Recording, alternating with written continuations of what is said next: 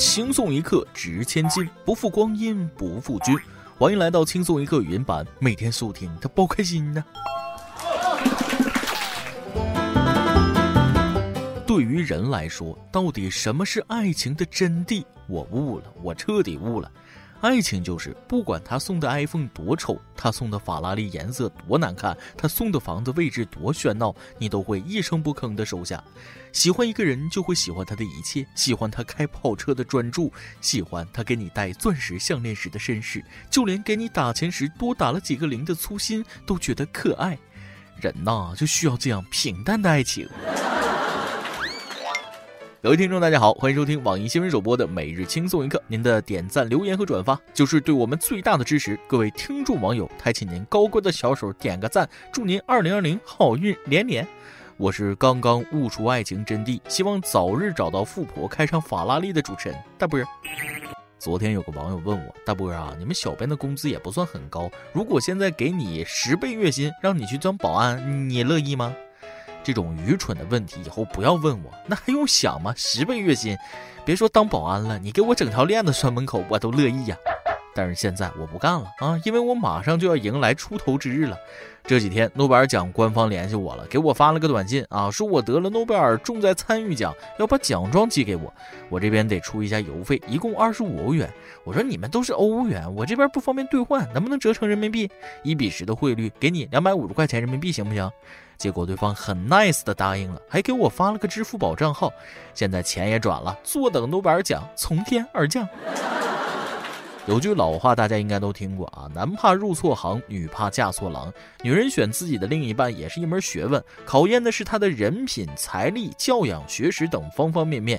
可最近出了一件事，让刚才我说的这些简化成了一句话：有钱就行。十月十二日，一篇名为《我潜伏上海名媛群，做了半个月的名媛观察者》一文在网上引起极高的关注。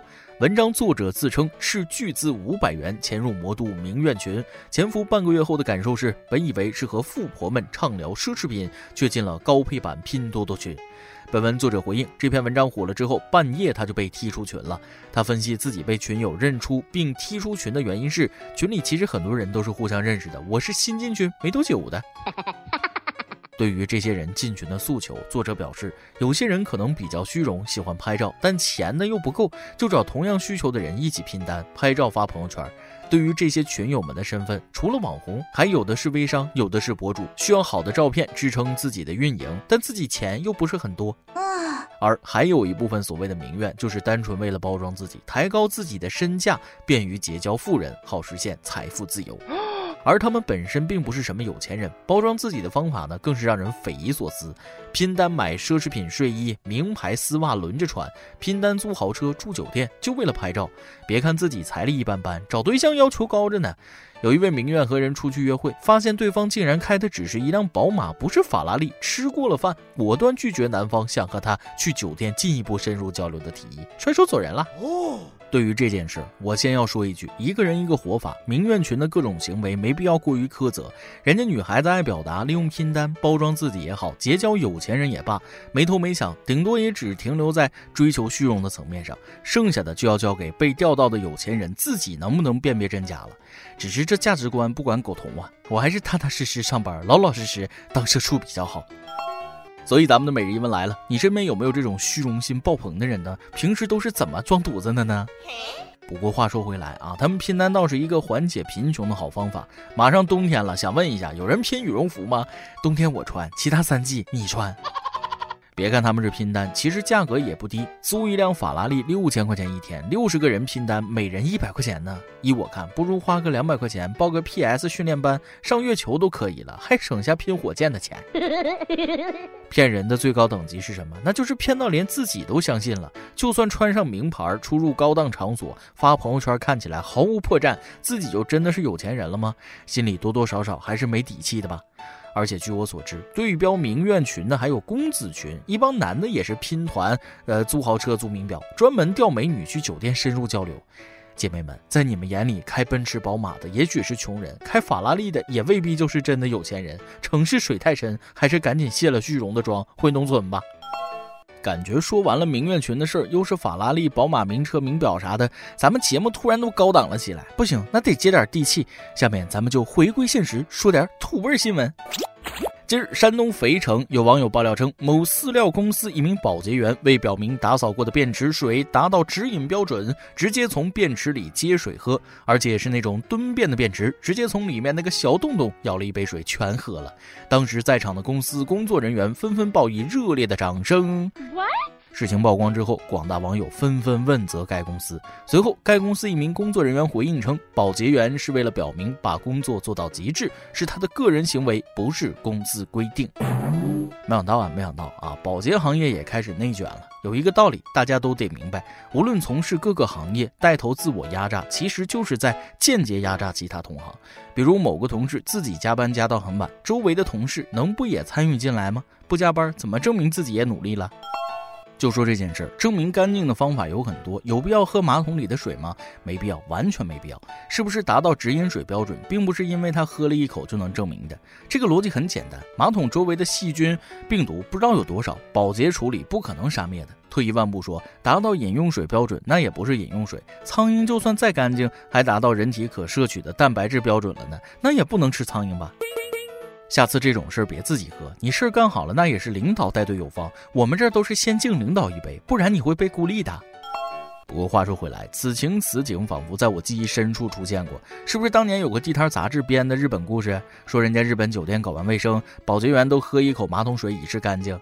我小时候对这篇文章那记忆犹新呢，当时傻还真信了。直到我去了一趟日本，发现并不是那么回事，完全是国人自己歪歪瞎编的。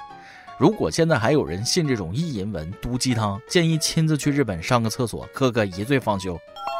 俗话说得好，小酌怡情，大饮伤身呢。昨天晚上我在路上看到一个妙龄女郎醉酒微醺，站在车旁边看我过去了，她问我会不会开车，能不能帮她停下车。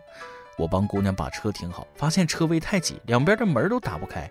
只见他侧过身来，把车熄火，顺势躺在我腿上，然后用温柔的声音说：“车门打不开，要不要做点别的？”哇哦！我堂堂正人君子，但当然不能是呃成人之危，是不是？主要是闹铃响了，必须要起床，要不我肯定把梦续上。再好的美梦也要回归现实啊！下面咱们继续轻松一刻，把目光转向国外。近日，据英国媒体报道，一名体重超过三百四十斤的士兵赶出英军部队，原因是他太胖而无法战斗。报道称，这名士兵是英军在二零一九年一月至二零二零年三月期间被赶出军队的五名体重超过两百五十四斤的士兵之一。另外，还有八名英国军人接受了抽脂手术才得以留在部队。据统计，目前英军部队中目前约有一万八千人被列为肥胖，人数约占英军总数的八分之一。另外，还有五百三十七人患有二型糖尿病，该病通常被认为与体重超重有关。对此，一名英国国防部发言人说了：“我们会定期进行健康测试，战斗部队容不下肥胖的人。保持体重不仅是士兵个人的责任，他们的领导者也有责任。在士兵严重肥胖的部队，我们看到的是领导力的缺失。”不是大兄弟，你告诉我，当兵怎么还能胖成这样呢？三百多斤，这是英军伙食太好了，还是英军太清闲了？伙食太好，估计不可能。就英国菜的水平，早餐小份炸鱼薯条，午餐中份炸鱼薯条，晚餐大份炸鱼薯条，各种土豆饼、土豆泥，炸这个炸那个，不仅好吃，热量还高。英国菜到底难吃到什么程度？据说当时二战不少英军士兵被意大利俘虏了，进战俘营吃牢饭，那都吃哭了。意大利的食物太美好了。不过这位发言人说的话我就不乐意听了。瞧不起胖子是咋的？谁说胖了就没战斗力？投降后吃穷敌军那也是战斗力啊，另一种形式的断其粮道。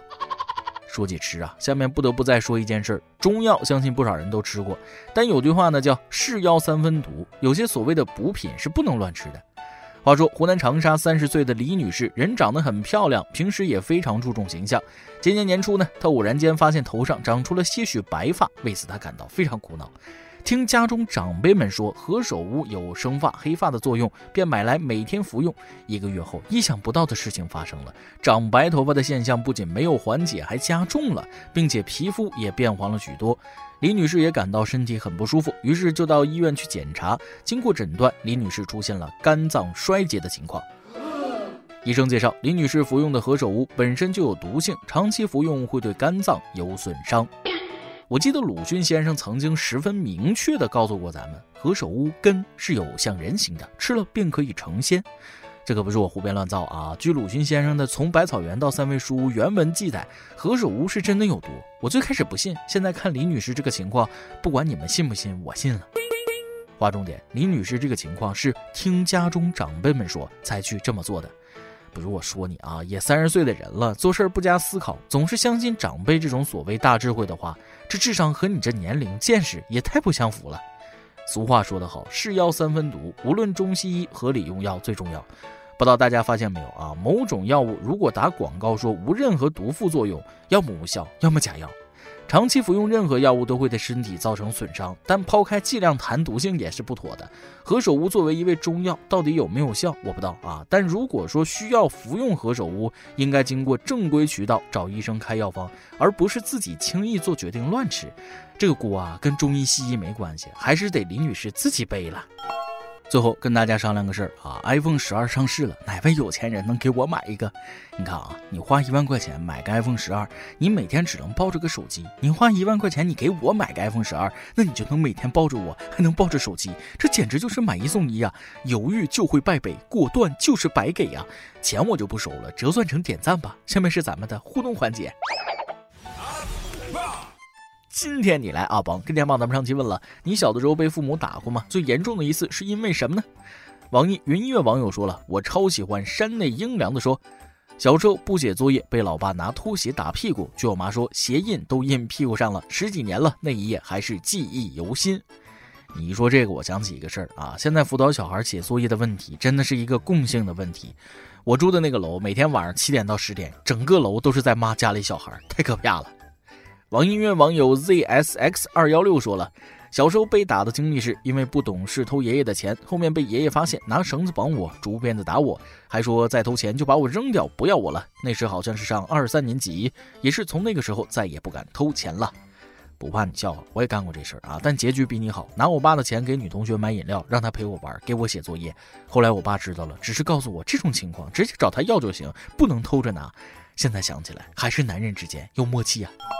还要说一件事儿啊，昨天我看云乐电台的网友评论，居然有人说我不会去看评论，开什么玩笑？我一直都在暗中观察你们说的什么呢？是不是有人说我大波儿你还记得有这个号，还说什么失踪人口回归？知道了，以后肯定按时更，各位可要多多参与互动哦。今天的每日一问，你身边有没有这种虚荣心爆棚的人呢？平时都是怎么装犊子的呢？再来一段。路过一个银行，对面走过来四五个男的，忽然就统一咳嗽起来。我顿时以为是暗号要抢劫，小紧张啊！结果他们咳着走过去了。接着一个女的啊，也开始咳嗽。这不会是传染病什么的吧？有点怕。这怎么回事啊？直到我走到了他们开始咳嗽的地方，我也咳嗽了。缺德呀！谁家做菜放辣椒那么呛？一首歌的时间。轻松一个网友一波小树想点一首歌，大波你好，我是一名留学生，现在在日本，平常经常听咱们的节目，了解国内的时事，不知不觉我也听了三年了。在日本的两年，每天都是轻松一刻云版伴我入眠，也让远在他乡的我能够听到家乡的声音。说到这里又想家了，不知道老家的月季花现在是否还开着呢？今天我想点一首歌，送给和我一样听轻松一刻睡觉的朋友。好东西一起分享，一首冲绳民谣夏川阿姨的《童神》送给大家，祝大家睡眠良好。小同学，你这种思乡之情我太能理解了。一个人在北京工作这么多年，一年比一年想家。就像网上说的那样，离开家乡才知道家乡的美，离开了祖国才知道祖国的好。希望你早日学成归来吧。至于月季花，北京这边还没凋谢，开的正好。